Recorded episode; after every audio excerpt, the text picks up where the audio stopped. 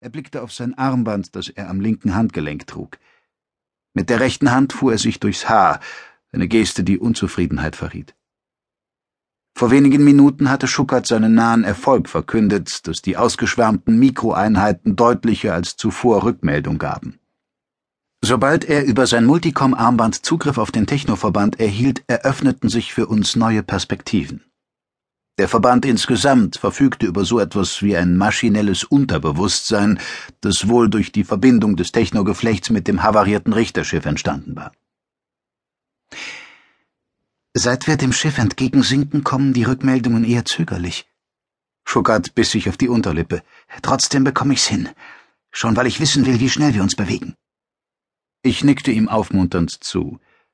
Es war kalt in dem Fahrstuhl, gefühlt einige Celsiusgrade weniger als bisher im Reich der Zynen und Technophagen.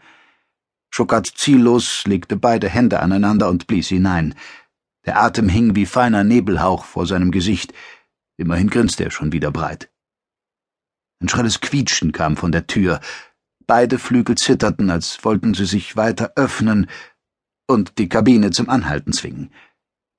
Ich schaute mich um. Feine Ausläufer des Technogeflechts rankten quer über die Innenwände des Fahrstuhls. Sie waren von Anfang an dagewesen, doch in dem Moment schien es mir, als hätte sich einer der Stränge der Tür genähert.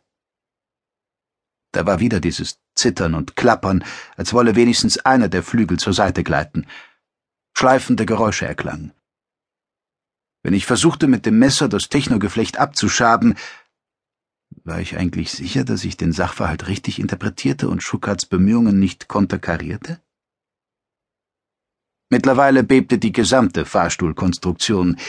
Die Tür glitt an die zehn Zentimeter weit auf, und schon hatte ich das Gefühl, dass Beharrungskräfte wirksam wurden. Schuckert ziellos seufzte. Er stand rechts von mir.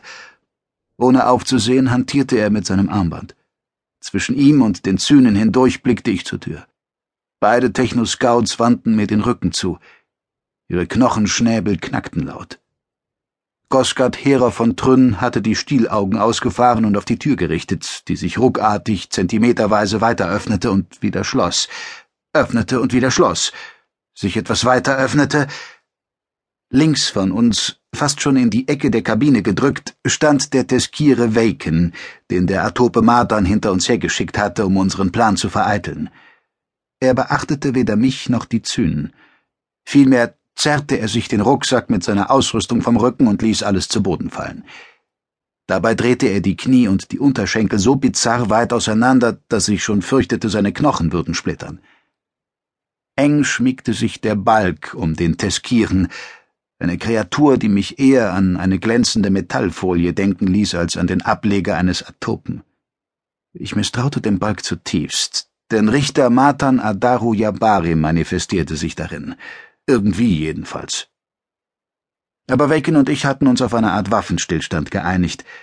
Mit seiner schweren Verwundung war der Teskira auf die Haut angewiesen, die ihn stärkte und die Heilung vorantrieb.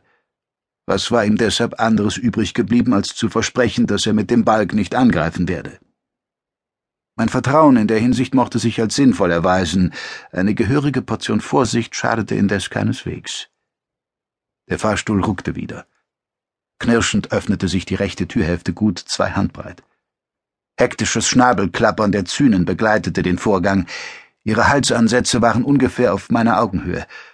Schon um zu verfolgen, wie sich ihre gut einen Meter langen Hälse gegeneinander krümmten, musste ich aufblicken. Gosgat, Herer von Trünn, nahe dessen Kiefergelenk seitlich zwei hauerartige Zähne hervorstanden, schüttelte heftig den Kopf. Ihre Bedenken in Ehrenamtum, Heere von Aubergost, rief er. Wir werden nicht auf halber Strecke resignieren. Ich habe versprochen, dass wir zu Weitschan vorstoßen. Daran halte ich mich, und das sage ich als Ihr Kontraktier und guter Freund. Amtums Kopf ruckte herum. Sekundenlang blickte sie mich durchdringend an. Ihre Augen quollen dabei unaufhaltsam aus den Höhlen. Zugleich schabte sie mit der unteren Schnabelhälfte über die Innenseite des vorstehenden oberen Knochens. Es hörte sich an, als wetze jemand ein Messer. Schuckert schaute erschrocken auf.